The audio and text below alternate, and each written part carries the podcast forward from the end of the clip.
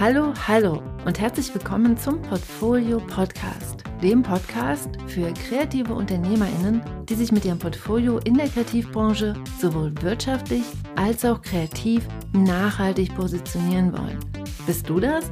Dann bist du hier genau richtig. Mein Name ist Franziska Walter und jetzt geht's los mit einem Kopfsprung in die nächste Folge. Let's go! Hey, hey, herzlich willkommen zu dieser neuen Episode des Portfolio Podcasts.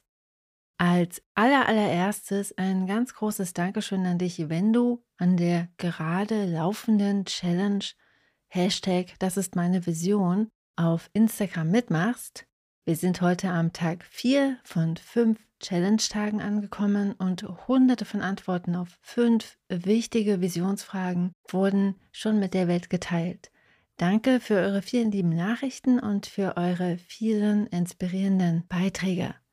Genau, und Visionsfindung wird auch in der heutigen Episode ein Thema sein, denn wir haben heute Besuch im Podcast. Heute ist die Artdirektorin, Illustratorin und Buchautorin Thekla Priebst zu Gast. Genau, und Thekla hat auch eine große Vision und hat sich deshalb ganz bewusst positioniert im Jahr 2021 und in der Portfolio Akademie im allerersten Jahrgang. Und zwei Jahre später ist sie finanziell unabhängig, lebt in Portugal, arbeitet in Deutschland und hat gerade den Vertrag zu ihrem ersten Buch unterschrieben. Thekla wird uns heute berichten, was sie so auf ihrem Weg zu einer nachhaltigen Positionierung für Erfahrungen gemacht hat und wohin sie ihr Weg gebracht hat. Denn ihr Weg beweist, dass du dich nicht entscheiden musst zwischen dem einen Markt und dem anderen. Da Tekla seit 2017 in Portugal lebt, sprechen wir auch über remotes Arbeiten, über Freelancing und auch darüber, was Artdirektorinnen eigentlich machen. Wir sprechen über Kompromisslosigkeit und an welchen Stellen diese wichtig ist, um sich selbst nicht zu verraten. Thekla hat gerade ihren ersten Buchvertrag unterschrieben und arbeitet an ihrem ersten illustrierten Sachbuch, das 2025 auf dem englischsprachigen Markt und bei einem wirklich tollen Verlag erscheinen wird. Bei frisch gebackenen Buchverträgen ist es ja üblicherweise so, dass man nicht so viel erzählen darf, aber Thekla nimmt uns im Interview auch nochmal mit auf die Reise bis zum Buchvertrag. Und weil es einfach gerade so ein wichtiges Thema ist, sprechen wir am Ende auch nochmal über KI und warum KI für IllustratorInnen und DesignerInnen ein Drache ist, von dem du dich fressen lassen solltest. Bist du neugierig? Kannst du. Es gibt echt gute Gründe dafür. Das ist ein Gespräch voller kluger Beobachtungen und Gedanken und ich freue mich wirklich sehr, dass ich die Unterhaltung von Tekla und mir heute mit dir teilen darf. Bevor es losgeht, hier noch eine Einladung an dich eine Einladung in die Masterclass Herz oder Geld. Herz und Wirtschaftlichkeit zusammenzubringen ist, zumindest mit meinem Erfahrungshorizont oder in meinem Erfahrungshorizont, eine der größten Hürden für kreative Menschen, die in der Illustration und im Design arbeiten. Die gut bezahlten Jobs fühlen sich schnell an wie Seele tauschen für Geld und die Herzensprojekte dagegen bringen oft einfach kein oder viel zu wenig Geld. Am 19. September bist du deshalb herzlich eingeladen in meine neue kostenlose Masterclass Herz oder Geld? Fragezeichen.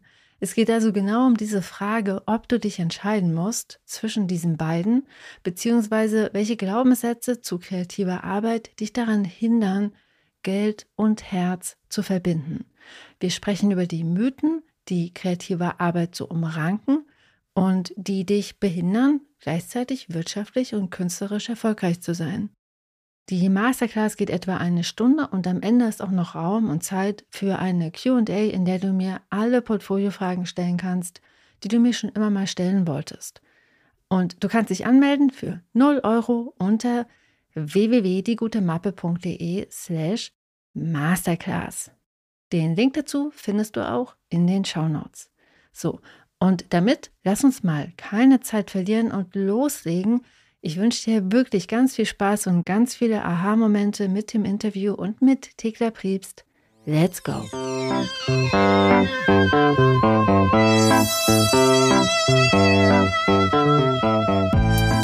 Hey liebe Thekla, wie schön, dass du hier im Portfolio-Podcast zu Gast bist. Herzlich willkommen. Dankeschön, ich freue mich auch.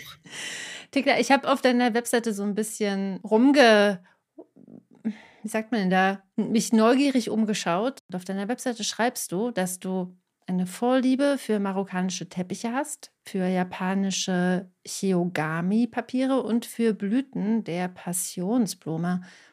Woher kommen denn diese Vorlieben und wie beeinflussen sie deine Arbeit als Designerin? Ja, das ist ähm, eine gute erste Frage, vor allem, weil sie mich so ein bisschen unangenehm erwischt, dass ich äh, meine Website mal wieder aktualisieren müsste. Aber im Zuge dessen denke ich auch manchmal drüber nach, ob ich das überhaupt da noch drinne stehen haben möchte oder nicht. Und jedes Mal, wenn ich über die Begriffe nachdenke, finde ich, die sind eigentlich wirklich ganz toll, weil für mich sind sie starke Symbole und sie sind wirklich ein Inbegriff für ganz viel Schönheit und Ästhetik. Und ja, sie verbinden irgendwie Tradition und Handwerk und äh, Kultur, Natur und Farbenvielfalt, Diversität, Intensität und ja, jedes Einzelne hat aber für mich natürlich noch einen persönlichen Bezug, zum Beispiel die Passionsfrüchte, also der Name ist natürlich Programm. Viele kennen ja eine Maracuja-Frucht, aber allen ist nicht so unbedingt bekannt, wie die Blüte dazu aussieht. Mhm. Und sie mhm. ist wirklich ein absolutes Meisterwerk der Natur mit den äh, Akzenten und den kleinen Details und diesen wahnsinnig kräftigen Farben. Shiogami-Papiere sind äh, was ganz Haptisches. Es ist ein faseriges Papier mit einem sehr aufwendigen Siebdruckverfahren. Ein bisschen kitschig, aber ich finde auch gerade japanisches Handwerk ist ein Symbol für Geduld und Ausdauer und die bringe ich auch mit in meine Arbeit. Und die marokkanischen Teppiche sprechen, glaube ich, sehr stark für ein, ein, ein Talent für Verhandlungen, das ich mir angeeignet habe, während ich meine sechs Teppiche über die Jahre gekauft habe, die jetzt meine Wohnung schmücken. Genau, aber sie sind natürlich auch wahnsinnig schön und ja, all diese Begriffe spiegeln eigentlich auch die Themen wieder, mit denen ich mich gerne befasse und die ich toll finde. Ja, ich mag sie. Ach, wie schön. Thekla, wir haben uns vor so, so vielen Jahren in Weimar kennengelernt an der Bauhaus-Universität. Damals warst du noch ganz, ganz jung. Ich kann mich erinnern, dass ich, ich war nicht mehr so jung, weil bei mir war es schon mein zweites Studium. Total. Ich habe mit 18 angefangen zu studieren und ich glaube, ich habe dich kennengelernt, da war ich 19. Ja. und 2017 bist du mit deiner Tochter nach Portugal gezogen und seitdem arbeitest du ja sozusagen als europäische Designerin, also so in Deutschland und in Portugal. Welchen Einfluss hat denn der Ort, den man sich als kreative Person aussucht, auf das eigene kreative Schaffen?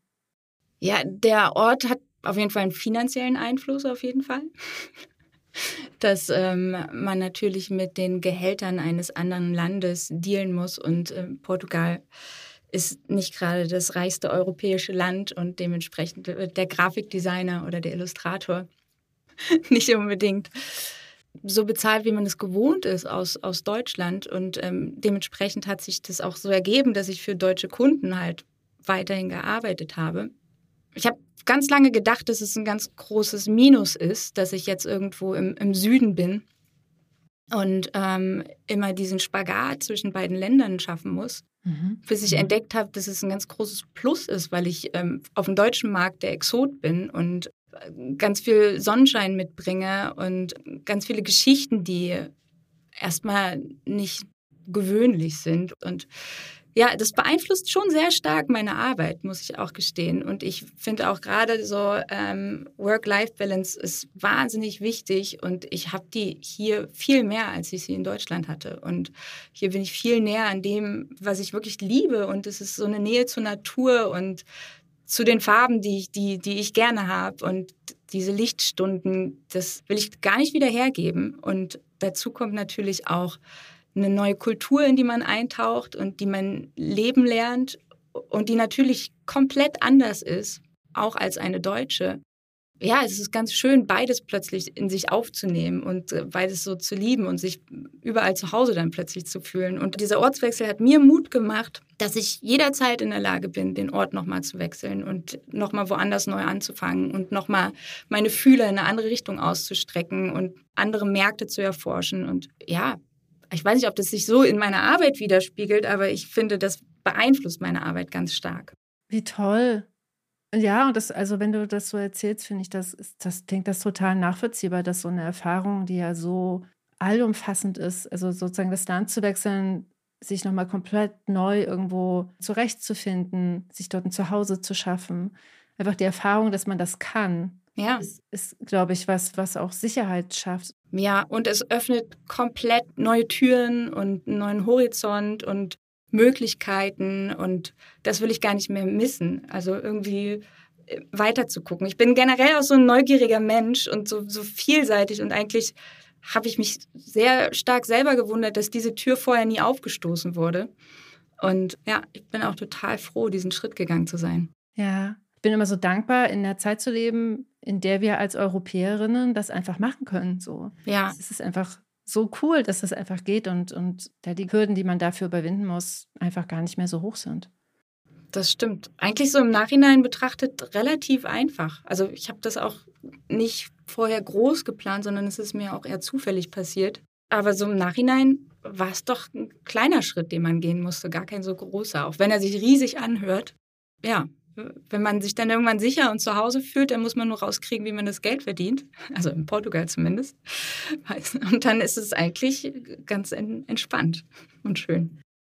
Ja, das, das ist vielleicht eine gute Überleitung zu meiner nächsten Frage. Wie beeinflusst denn die Ortslage die wirtschaftliche Situation und die Auftragslage? Du hast das zwar schon so ein bisschen angerissen, aber kannst du da vielleicht nochmal deine Erfahrung teilen, wie sich das bei dir so dargestellt hat?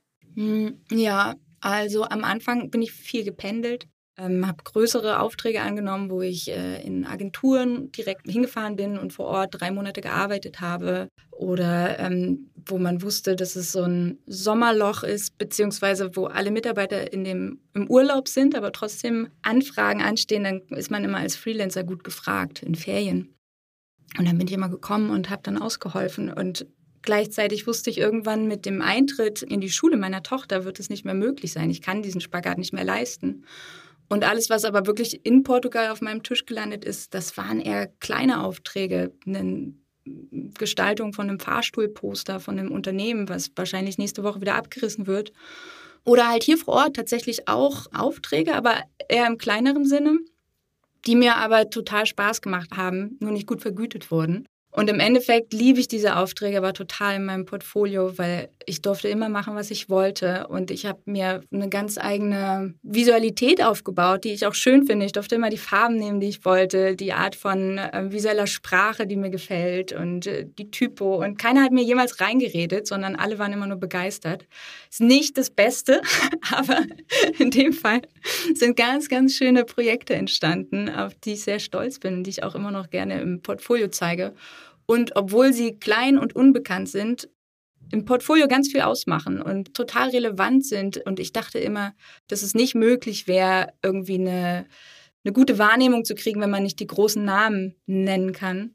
Aber es stimmt nicht. Im Endeffekt zählt dein Können. Und ich glaube, ich habe überall an verschiedenen Punkten Erfahrung gesammelt und beweisen können, dass ich was kann. Und das war irgendwie ganz, ganz gut. Das hat sich jetzt ausgezahlt.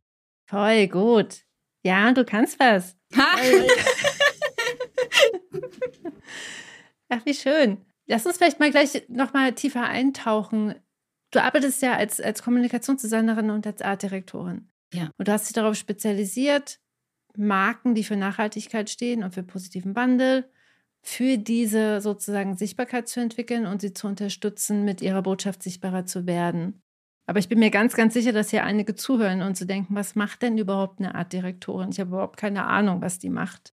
Kannst du uns mal beschreiben, wie so dein Arbeitsalltag aussieht und wie die Aufgaben aussehen, mit denen Unternehmen auf dich zukommen oder die du für Agenturen sozusagen machst? Ja, also Arbeitsalltag gibt es natürlich, aber gleichzeitig fühlt sich das überhaupt nicht alltäglich an, weil ich finde, das Besondere am Artdirektor sein ist, dass man die ganze Zeit mit verschiedensten Arten von Kunden und deren Problemen dealt. Ja, genau, ich glaube, du hast es schon richtig gesagt, was irgendwie wirklich die Aufgabe ist. Ich habe ein Unternehmen, einen Dienstleister, der hat ein Produkt, äh, etwas, was er irgendwie sichtbar machen möchte, eine Botschaft. Und ich finde eine visuelle Antwort auf seine Frage. Also in, als Artdirektor arbeitet man natürlich oft in Agenturen und auch mit einem Team zusammen. Und die visuelle Antwort ist natürlich nicht die einzige auf, auf die Frage des Kunden. Aber es ist ein sehr starkes Zusammenspiel, auch mit Textern und Konzeptern. Aber man selbst ist halt dafür zuständig, das visuelle Konzept zu entwerfen und zu entwickeln und rauszukriegen, wie kann ich diesen Kunden sichtbar machen und die Botschaft, die er hat, sichtbar machen, ohne dass jemand schon ganz viel Text lesen muss, sondern einfach nur ein, ein Gefühl schon dafür kriegt, allein wenn er, wenn er etwas sieht, durch Formsprache, durch Farbsprache, durch die Wahl von Typografie, durch die Art des, des äh, Mediums, das man wählt, über welchen Kanal werden diese Botschaften kommuniziert. Das ist eigentlich das, womit ich mich so täglich beschäftige. Und ähm, ich mache es total gerne für Leute, die auch noch sinnstiftend sind. Du hast ja eben gesagt, dass du früher, vor allen Dingen in den Sommerpausen, dann nach Deutschland gekommen bist, um bei Agenturen einzuspringen. Wie ist das denn jetzt? Wie sieht die Agentur-Zusammenarbeit aus? Wie stellt sich das denn dar? Ja, das hat sich tatsächlich mal dank Corona zum Positiven entwickelt, dass plötzlich äh, Remote-Arbeit möglich war und auch auf Distanzen gesehen wird, dass da Qualität da ist. Und meine Arbeit zeichnet sich auch dadurch aus, dass ich sehr viel ja auch selbstständig arbeite und tue und dass da auch viel passiert. Ich arbeite immer noch für Agenturen, werde immer noch angefragt. Und gerade arbeite ich ganz, ganz eng mit einer Agentur in Berlin zusammen, wirklich sehr regelmäßig und bin da auch Teil des Teams. Und das funktioniert äh, remote total gut. Also es gibt natürlich immer so ein Team-Meeting und dann trifft man sich zweimal die Woche, dann spricht man ab, was gerade so ansteht. Es gibt Aufgabenverteilung, jeder hat was zu tun. Dann werkelt man rum, dann gibt es den sogenannten Schulterblick, halt nicht über die Schulter, sondern über den Screen. Aber das funktioniert auch mit den ganzen modernen Tools, die wir halt zur Verfügung haben. Es ist auch eher hinterweltlich von Agenturen, die noch darauf bestehen, dass ihre ganzen Menschen vor Ort sein müssen. Und ich habe tatsächlich sogar bei uns in der Agentur festgestellt, wir sind wirklich relativ klein, es ist ein sehr familiäres Team und das macht es auch gerade sehr schön. Aber gerade dadurch, dass ich so eine, ja, die, die so weit im Süden sitze und äh, ein sehr e-, exotisches ähm, Modell da habe, öffnet es aber auch gerade bei den anderen Mitarbeitern so Ideen, wie sie sich das vorstellen können. Und plötzlich ist halt auch mal jemand zwei Wochen unterwegs aus einem anderen Land, dass er da arbeitet. Oder eine ist währenddessen nach Paris gezogen und eine andere nach Leipzig. Und das wäre vielleicht vor drei Jahren nicht denkbar gewesen. Aber dadurch, dass es jemand vorlebt und das auch zeigt, dass es funktionieren kann und dass wir uns aber trotzdem alle mögen und als Team zusammenfühlen und uns natürlich auch trotzdem regelmäßig treffen, das gehört natürlich dazu. Also es ist nicht alles nur digital und genau, ist es irgendwie eine Möglichkeit geworden und das hat auch eine Wahnsinnsqualität und Flexibilität, die ich ja, der, der, dieser Agentur, für die ich arbeite, sehr hoch anrechne. Tekla, ich habe das ja, ich, ich habe das ja mit beobachten dürfen, als du dich sozusagen auf den Weg gemacht hast. Und ich fand das damals total bemerkenswert. Du warst ja in der Portfolioakademie in der ersten Runde und es war relativ schnell klar, du möchtest irgendwie dich wirtschaftlich besser aufstellen, du hast bestimmte Ideen, was du gern machen möchtest, für wen du gern arbeiten möchtest. Und ich fand es total toll zu sehen. Du hast es einfach, du hast dir eine Strategie ausgedacht, hast relativ schnell verstanden, wie bestimmte Agenturen Mitarbeitende finden. Hast dich nicht einfach an die Regeln gehalten, sondern hast einfach gedacht, nö, ich mache das so, wie ich das halt für richtig halte für mich und hast dir ein Angebot gemacht und es hat geklappt. So und ich fand das total toll zu sehen, dass es dass Menschen belohnt werden, die sich nicht automatisch an die Regeln halten, sondern das System verstehen und es einfach für sich benutzen. Ja, auf jeden Fall. Regeln müssen immer hinterfragt werden, bin ich äh, absolut der Meinung. Und äh, neue Wege und andere Wege müssen immer entdeckt werden. Das ist auch ganz wichtig. Und am allerwichtigsten von all den Sachen ist aber, sich selber treu zu bleiben und sich selber nicht zu verraten. Und das habe ich ganz lange gemacht. Und in dem Moment, wo ich das einmal nicht mehr gemacht habe und gesagt habe, tut mir leid, aber nicht mal tut mir leid, nein, natürlich nicht tut mir leid, sondern ja, ich ähm, möchte gerne für euch arbeiten, aber ich sitze halt in Portugal und daran wird sich auch nichts ändern, hat das plötzlich so viel ja, weiß nicht, Stärke ausgestrahlt. Keine Ahnung, ich weiß es nicht. Es war, weil ich einfach so selbstsicher war in dem, was ich will. Und in dem Moment konnte halt auch der, der Kunde verstehen, was er von mir bekommt. Und es war einfach sehr klar kommuniziert, was man voneinander hat und was funktioniert und was nicht.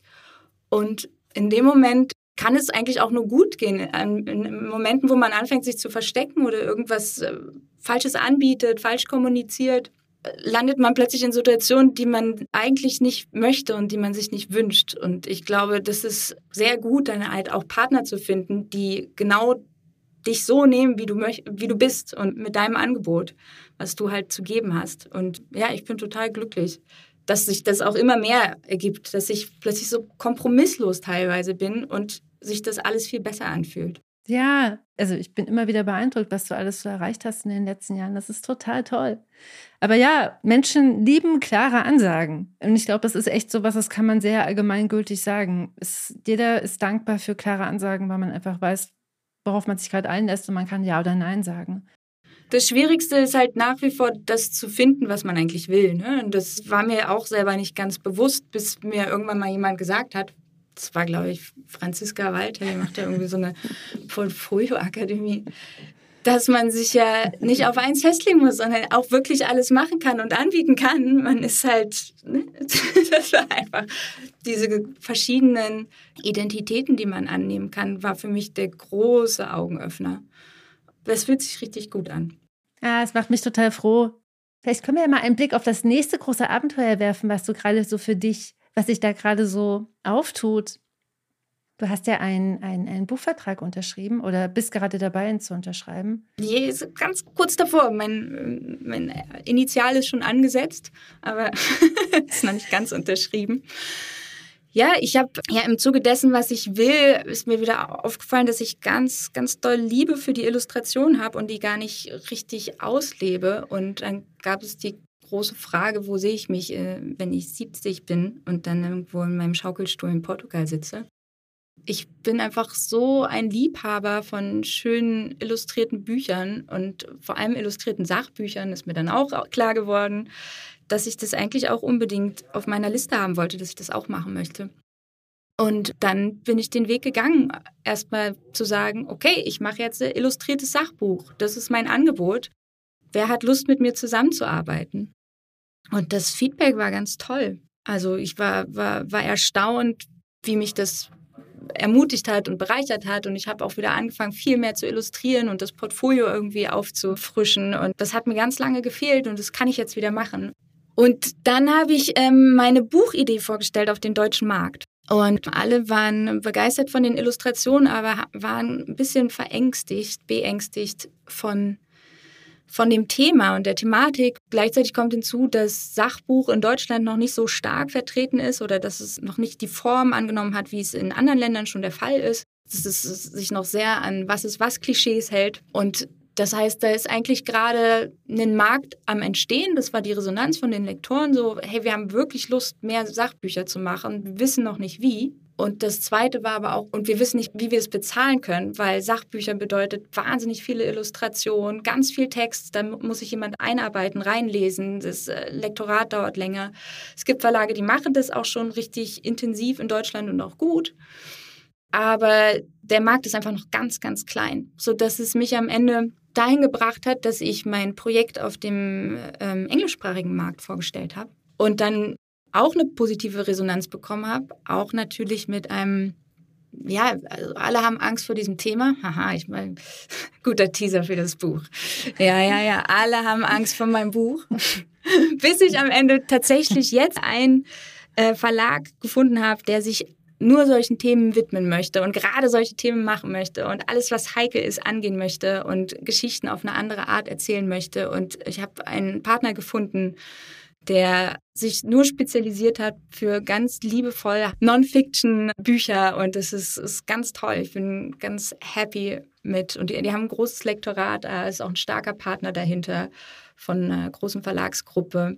Ja, es wird ein tolles Buch, habe ich das Gefühl. Also weil ich, ich habe das Gefühl, ich mache das jetzt nicht mehr alleine, sondern ich habe ein Team gefunden und ähm, Mitspieler, die Lust haben darauf, diese Geschichte zu erzählen.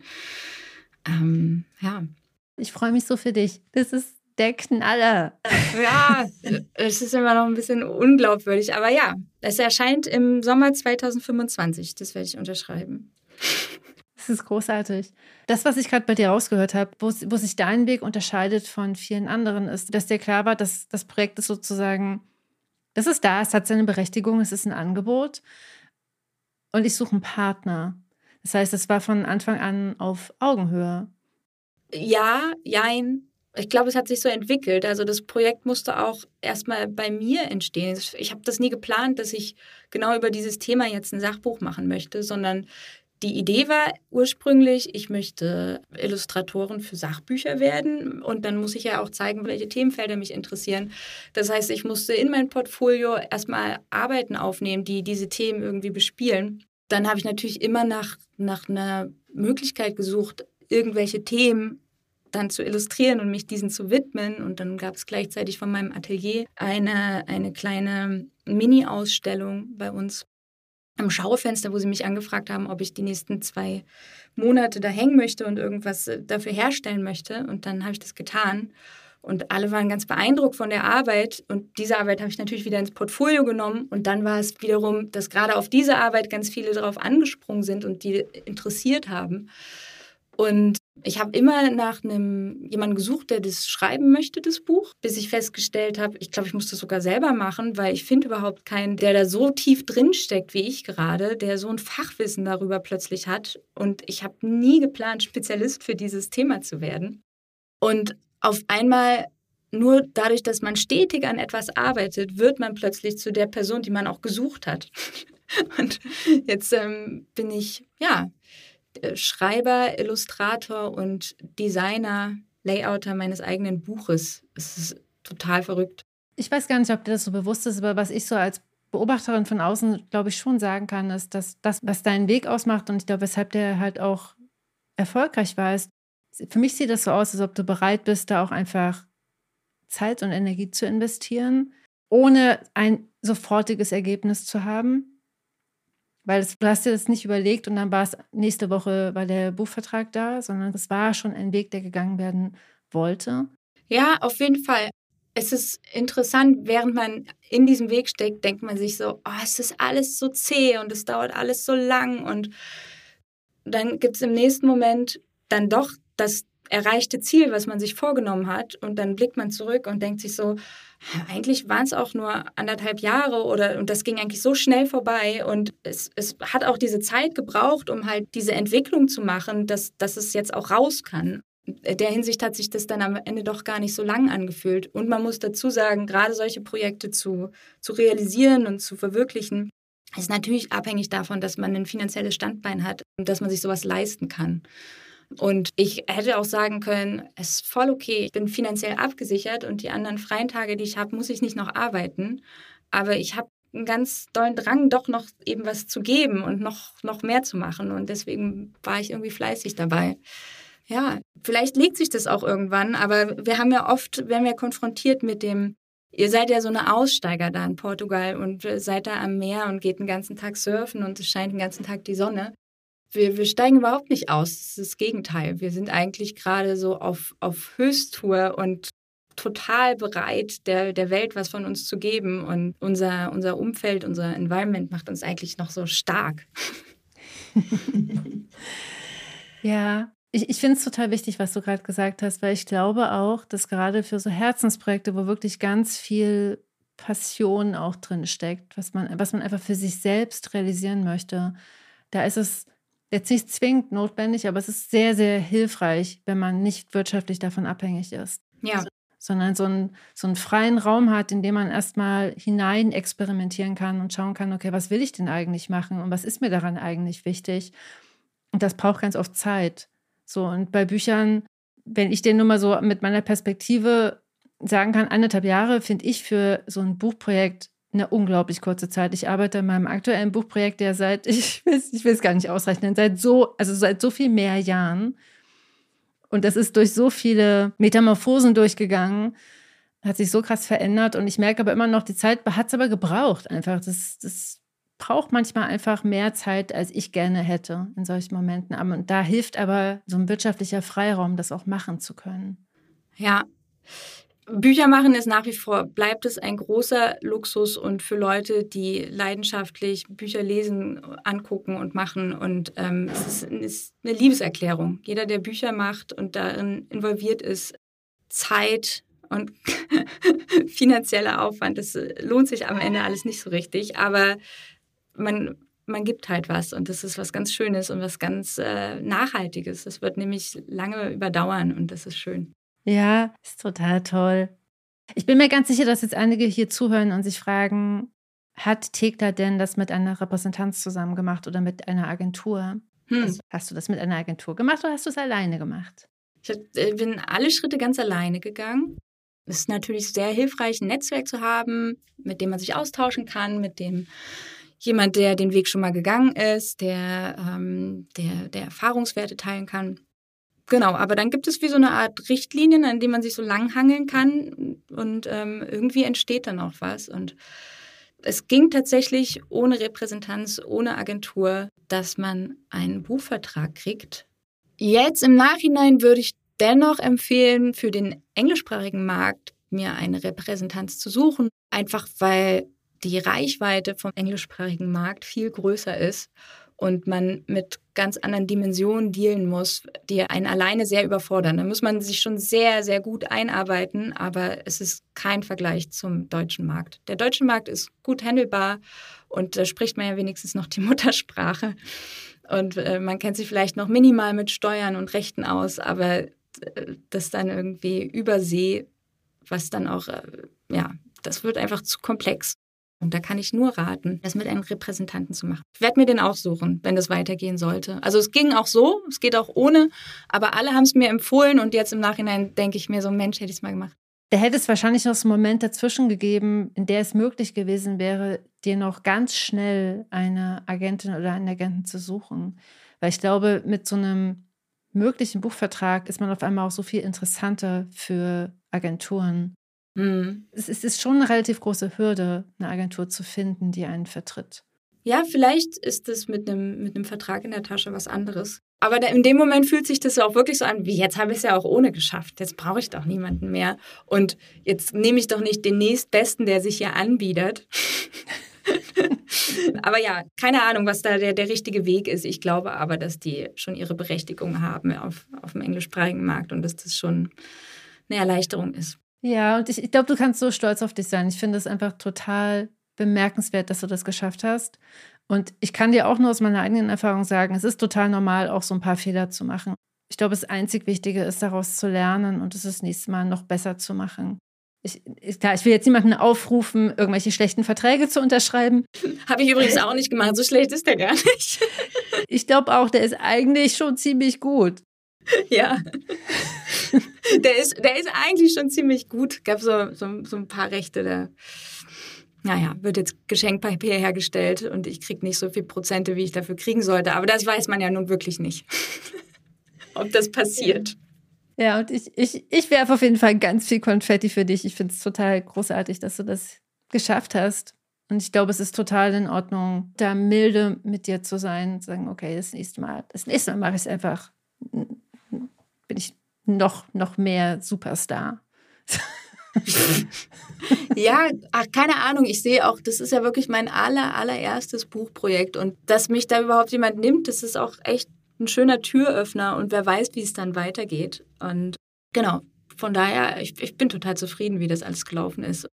Ich bin sehr gespannt auf dein Buch, Thekla, wenn es dann 2025 rauskommt. Ich freue mich total für dich und ich drücke dir ganz doll die Daumen, dass es ein ganz großes Abenteuer wird und ganz viel Spaß bringt.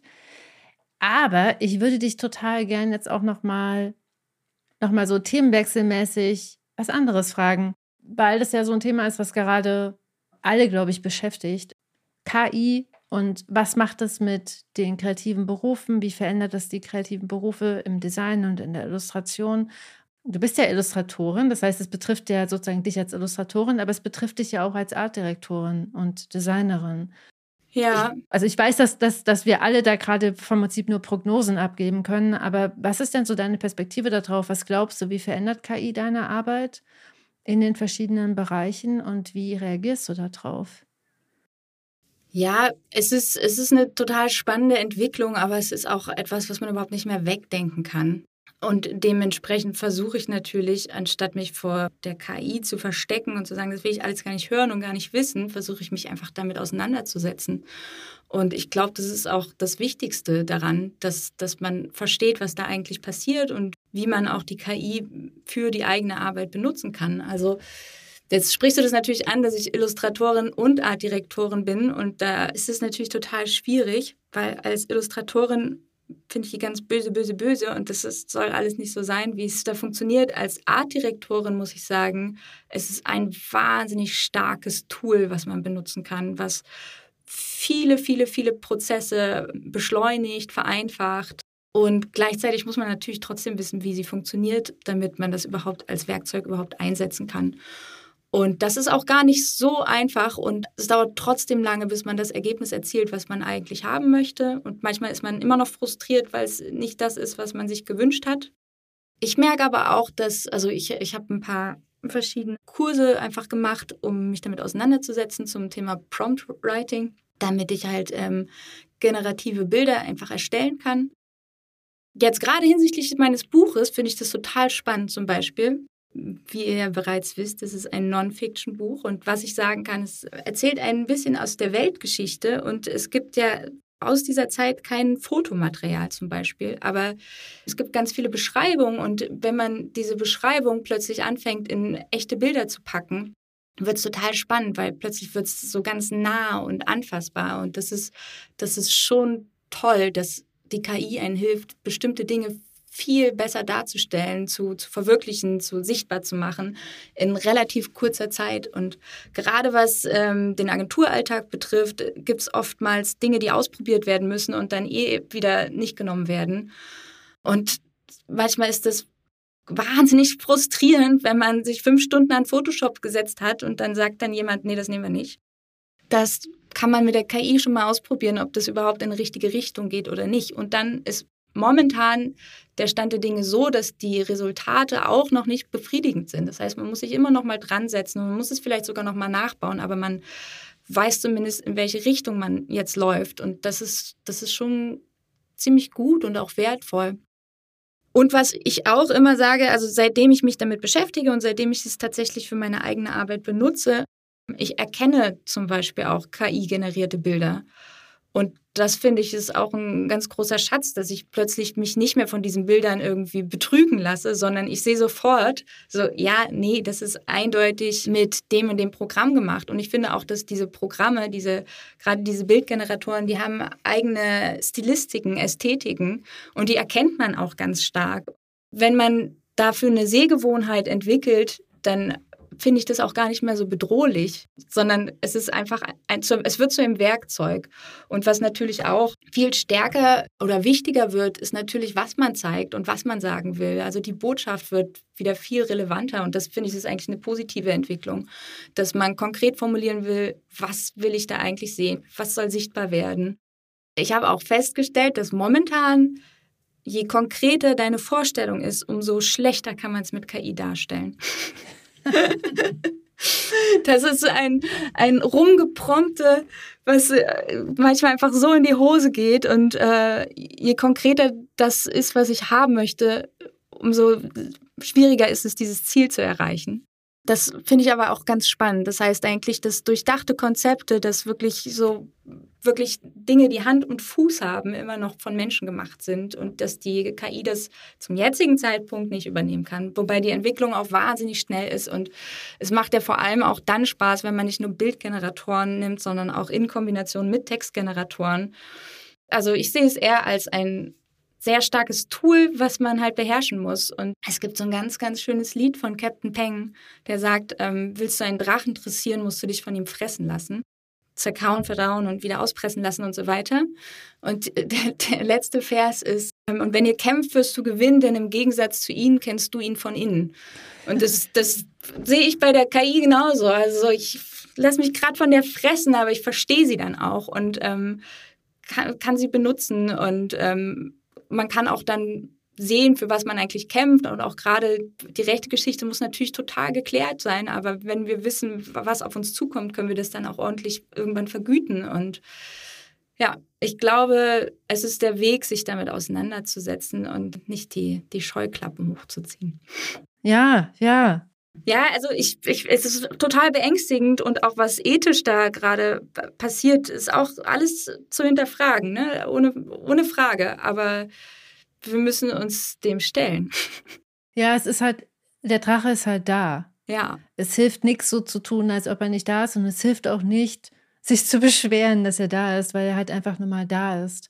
Und das kann man sozusagen kritisieren, dass die Art und Weise, wie diese ganzen Tools in die Welt gebracht wurden, das hätte man vielleicht auch anders machen können und da hätten vielleicht auch gesetzliche, rechtliche Sachen vorher etabliert werden müssen. Aber es ist halt nun mal passiert. Der Drache ist halt nun mal da und draußen und faucht und speit Feuer. Und er ist aber, es, es, sind ja, es ist ja nicht nur ein Drache, es ist ja nicht der eine große Drache, es sind so, so viele. Und es gibt Gute und es gibt Böse, wie überall. Und, ähm, und bei ganz vielen Dingen ist es auch total erleichternd, diesen, diesen Drachen an der Seite zu haben. Und äh, ja, das stimmt. Also ich finde es total schön, was du gerade gesagt hast. Das würde ich total gern nochmal so wiederholen, einfach um das nochmal zu unterstreichen.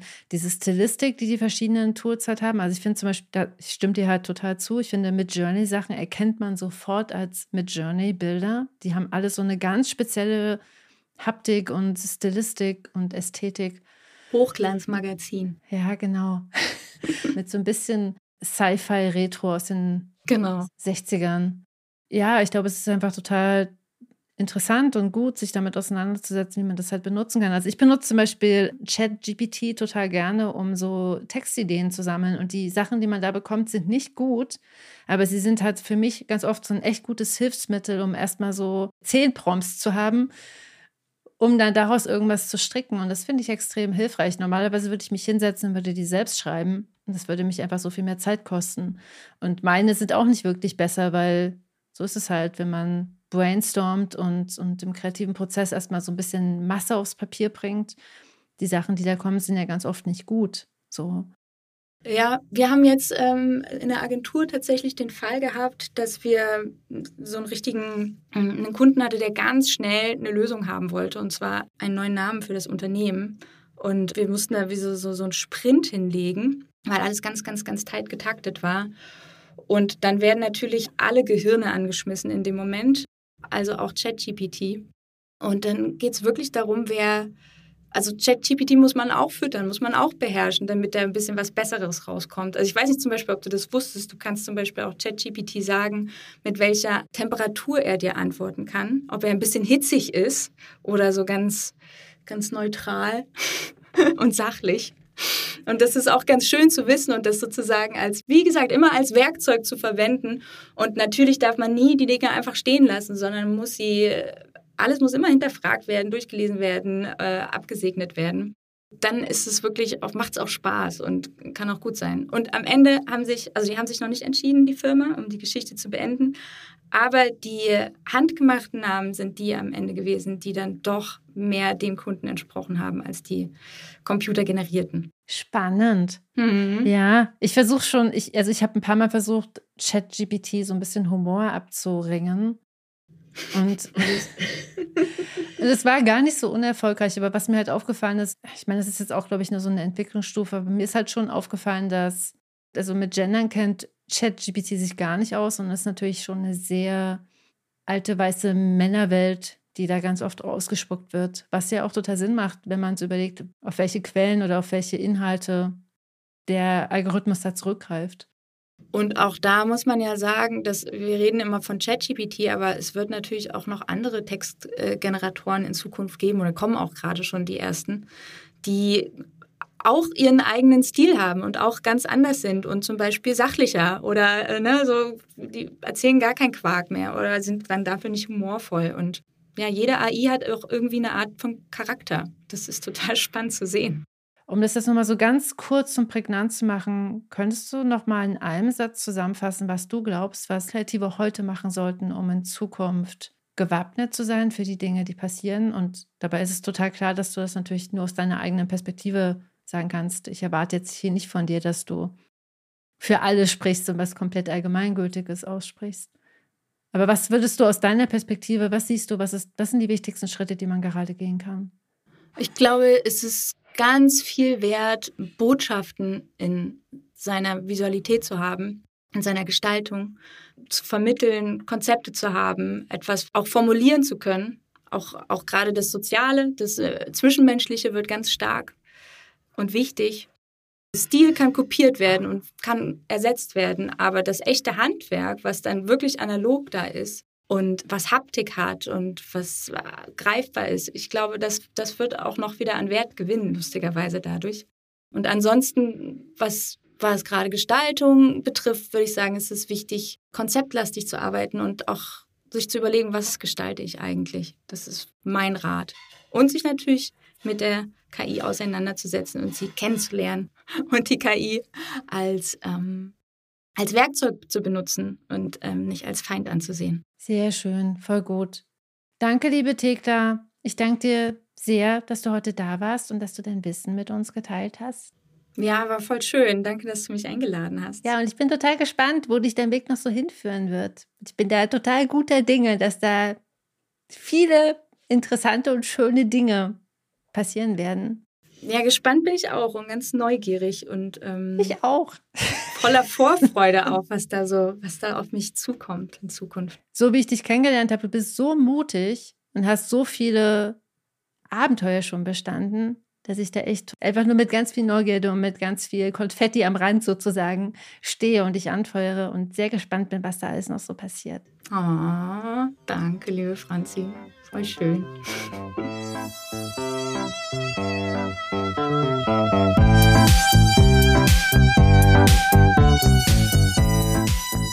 So, was nimmst du aus diesem Gespräch für dich mit?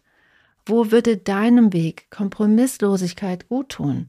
Und willst du dich vom KI-Drachen auffressen lassen, so wie Thekla auch? Wenn du jetzt denkst, hm, weiß ich nicht. Aber was ich ganz bestimmt weiß, ist, dass ich mich positionieren will und zwar nachhaltig, damit ich meine wirtschaftlichen Ziele erreiche und gleichzeitig auch meinen persönlichen Zielen und meinen persönlichen Visionen Raum gebe und diese realisiere. Denkst du das? Mhm. Dann komm in die Portfolio Akademie. Die PA ist mein zwölfwöchiges Online-Programm für DesignerInnen und IllustratorInnen und darin positionierst du dich und zwar nachhaltig. Also sowohl künstlerisch als auch wirtschaftlich. Denn ja, du brauchst einfach mal beides, damit deine Kreativität wachsen kann und damit du erfolgreich in deinem Beruf bist. Du brauchst Herz und Wirtschaftlichkeit. Die nächste Portfolio Akademie öffnet bald ihre Türen am 25. September 2023 und diese öffnen sich nur für eine Woche. Das heißt, nur in dieser einen Woche kannst du deine Teilnahme buchen. Und danach schließen sich die Türen wieder und öffnen sich erst wieder nächstes Jahr. Aktuell kannst du dich noch ganz unverbindlich in die Warteliste eintragen und dann bekommst du alle Infos zur PA und sogar noch ein extra Special Wartelistenangebot, bevor die Türen sich offiziell öffnen. Und ähm, ja, eintragen auf die Warteliste kannst du dich im Moment unter www.diegutemappe.de slash pa, p wie Portfolio und a wie Akademie. Genau, und wenn du gerade keine zwölf Wochen Zeit hast, weil die PA geht ja zwölf Wochen, oder vielleicht auch keine 900 Euro in deine nachhaltige Positionierung investieren möchtest oder kannst, dann kauf dir sehr gerne mein Buch Die gute Mappe oder leist dir in der Bibliothek aus. Und wenn es das dort nicht gibt, dann sagt die Bibliothek, dass sie es kaufen sollen, weil dann machen die das. Denn genau, im Buch gibt es ganz viele Anregungen und Übungen, mit denen du dich nachhaltig positionierst. Und deshalb jetzt mal ganz gezielt die Frage an dich, wie bist du gerade positioniert? Gibt es Bereiche in deinem Berufsalltag, in denen du dir selbst nicht treu genug bist? Und Willst du das ändern? Teile deine Erkenntnisse und Erfahrungen sehr gern unter dem Podcast oder auf Instagram. Und morgen, wie gesagt, gibt es auch noch Tag 5 der Challenge Hashtag Das ist meine Vision. Wenn du Lust hast, mach da auch total gern mit. Und damit wünsche ich dir alles Liebe. Wir hören uns wieder nächste Woche. Ich freue mich auf dich. Bis dahin. Tschüss.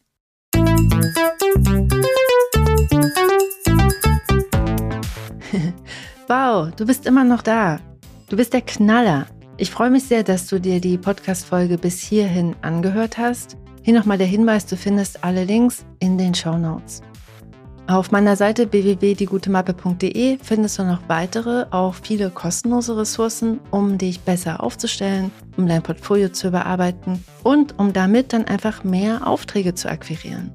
Deshalb schau dich da gerne mal um und wenn dir die Folge geholfen hat, dann freue ich mich sehr, wenn du sie auf Apple Podcast bewertest und ihr ein paar Sterne schenkst oder noch besser, sie einfach Kolleginnen und Freundinnen weiterempfiehlst, dann haben deine Freundinnen vielleicht auch ein paar Aha-Momente und du unterstützt damit gleichzeitig auch den Podcast.